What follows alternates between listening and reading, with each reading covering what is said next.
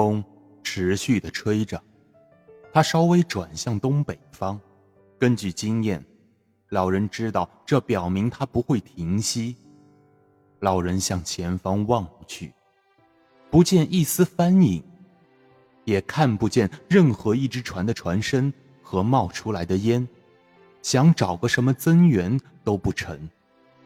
其实，在这一刻，老人很孤单。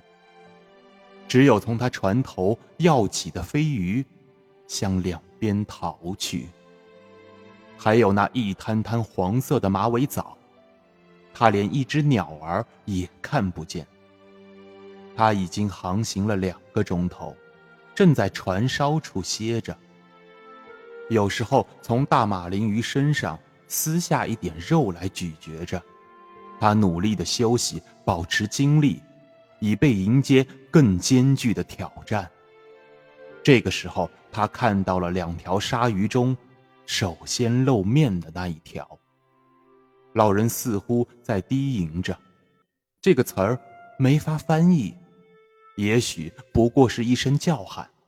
就像一个人觉得钉子穿过了他的双手，钉进木头时不由自主的发出的那种声音。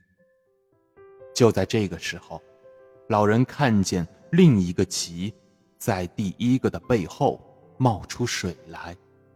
根据这褐色的三角形鳍和甩来甩去的尾巴，老人认出它们正是铲鼻鲨。他们嗅到了血腥味。很兴奋，也许是因为饿昏了头，他们激动的一会儿迷失了方向，一会儿又嗅到了那血腥的味道。不管怎么说，他们始终在逼近着。